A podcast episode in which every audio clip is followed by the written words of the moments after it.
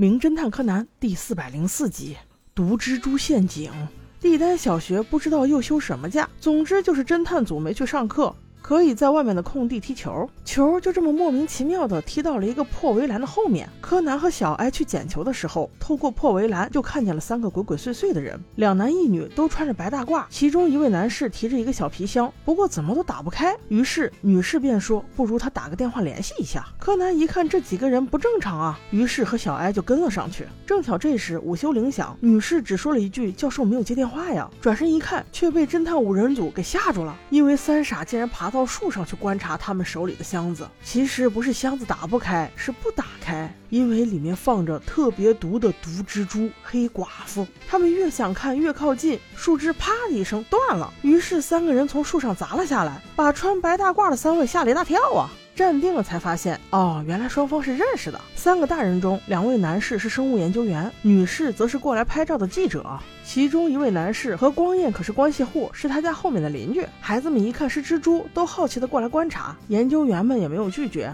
只说刚才给教授打电话没打通，不如再打一个。于是胖一点的研究员又拨起了电话，没一会儿电话就通了。只不过电话刚一通，却传出了痛苦的声音。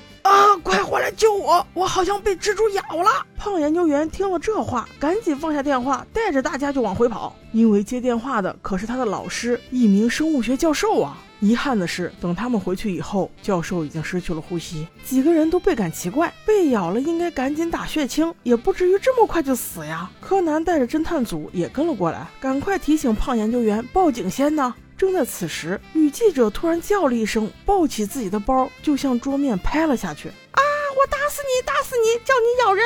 大家赶忙过来一看。原来是刚才那个黑寡妇的蜘蛛，竟然没在小瓶子里，在桌面上慢慢爬着散步呢，那不是讨打吗？胖研究员赶紧制止，但桌面上已经被女记者的包打得稀碎，电话机和笔都掉在了地上。柯南立刻提醒，不要再碰任何东西了。警察赶来之前，要保证现场的完整性。于是，另一位瘦研究员就在实验室检查起来。这场意外还真是巧合。首先，关黑寡妇的小笼子门竟然是开的。其次，黑寡妇蜘蛛的血清竟然找不到了，这肯定不是巧合，警方也这样认为。但是木木警官的意思是不让小孩子们管，把他们撵了出去。那今天和教授一起工作的这三个人自然成了嫌疑人。在问话时，柯南偷偷溜了进来，趁他们不注意，他又发现了几个疑点。第一，死者兜里装了一瓶药，仔细一看是关于心脏病的药，也就是说死者有心脏病。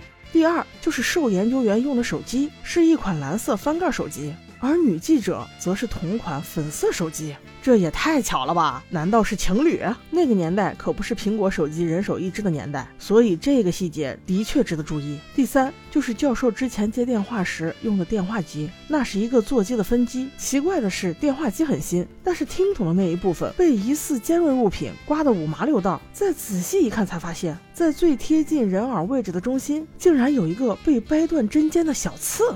这个发现，警察到现在还没有意识。也就是说，这是谋杀。凶手不但设计杀了死者，而且后面还有机会接触到听筒。为了把这根刺拔出来，才把机身划得五麻六道。那这个答案不是呼之欲出吗？从各位看到死者尸体之后，一直到警察来之前，只有女记者借口打蜘蛛靠近过这张桌子。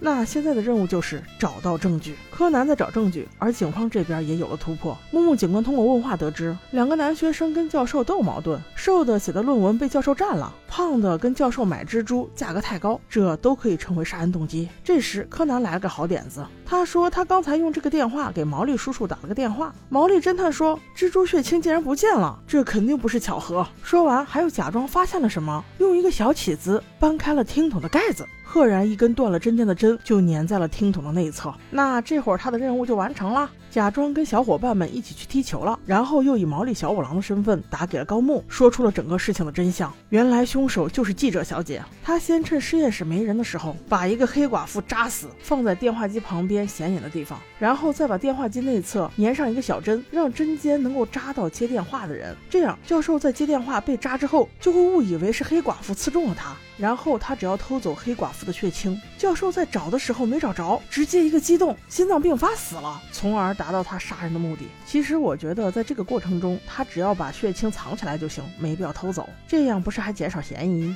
等尸体发现之后，自己再假装打死桌面上的黑寡妇时，破坏电话机，拿走粘在上面的小针不就可以了？只不过不幸的是，小针粘的实在是太结实了，拿不掉，不但搞得电话机上全是刮痕，而且还留下了不可磨灭的证据。因为这个刮刮痕竟然与女记者手机天线的刮痕严丝合缝。本来女记者还说这是巧合，只是巧合而已，没想到还有一个致命的证据在等着她，那就是她昨天做的指甲竟然掉在了犯罪现场。她的男友受研究员为了掩盖她的罪行，还特意帮她捡了起来。这个动作让柯南发现了，这个甲片属于女记者，之前可是有照片作证的，所以记者再无言以对。她是要为男友复仇。受研究员的所有论文都被教授占了，这委屈谁能受得了？不过经此一事，你的男友不但失去功名，而且还失去女友，这岂不是双重打击？他又怎么受得了呢？看来你俩是真爱啊，只不过付出的方法找错了呀。